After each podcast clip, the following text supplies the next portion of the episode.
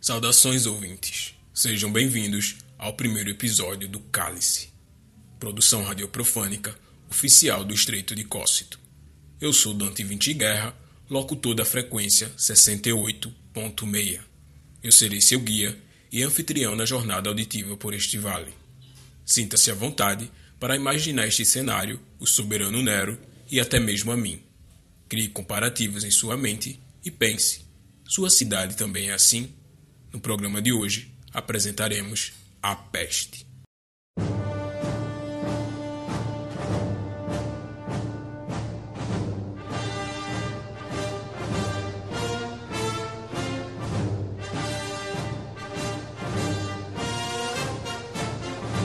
Desde o terceiro mês do último ano, as vespas assolam Cócito diariamente.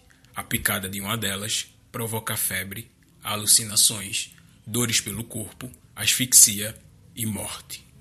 Hoje, sabe-se que as vespas são originárias de uma região ao leste de nosso país e que a melhor forma de nos prevenirmos contra esses ataques é o fogo. Como estes insetos são afastados pelo calor e pelo brilho da chama, a venda de lamparinas, lanternas e velas cresceu nos últimos tempos. Mesmo com essas alternativas, o uso de tochas é o meio mais comum dos moradores se protegerem. Tornou-se hábito ver tochas ao redor das casas e uma grande fogueira no centro de cada vilarejo.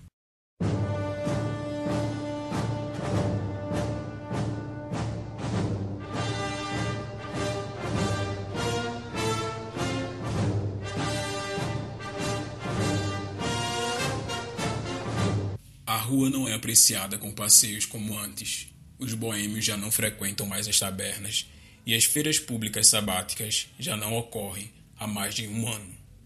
Incêndios em casas e capelas são frequentes por conta das tochas que tangem as vespas e vilas inteiras já queimaram por conta disso, restando dessas tragédias poucos sobreviventes.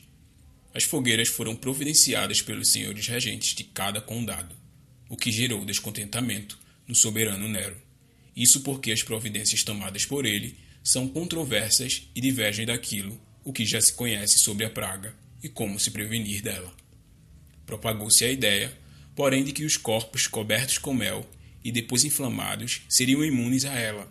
Apesar de absurda, essa conjectura ganhou cada vez mais adeptos depois que a piromania do soberano foi divulgada no O Diário, folhetim diário oficial do governo do Estreito de Cócito.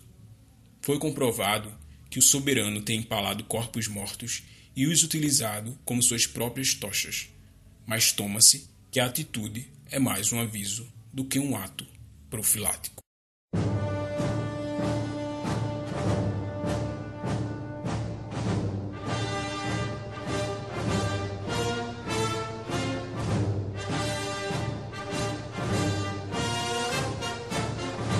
Mesmo que a morte pela praga tenha se tornado comum e esperada a todos aqueles que são picados, é possível curar-se deste mal.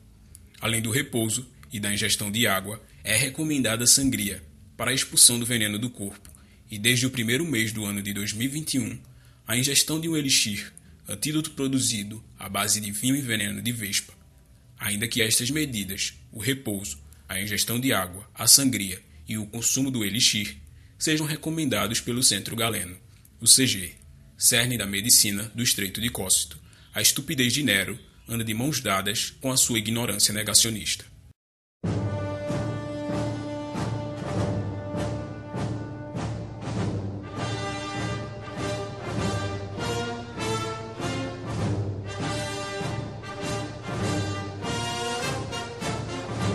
O que mais você precisa saber hoje? Os movimentos legítimos do 29º dia contra o soberano Nero foram reprimidos pelas forças militares do Condado do Norte. Segundo o senhor regente, o Norte não compactua e não deu as ordens para o dispersar da legião. É válido lembrar que durante a manifestação, tochas estavam acesas e lamparinas foram distribuídas durante todo o percurso.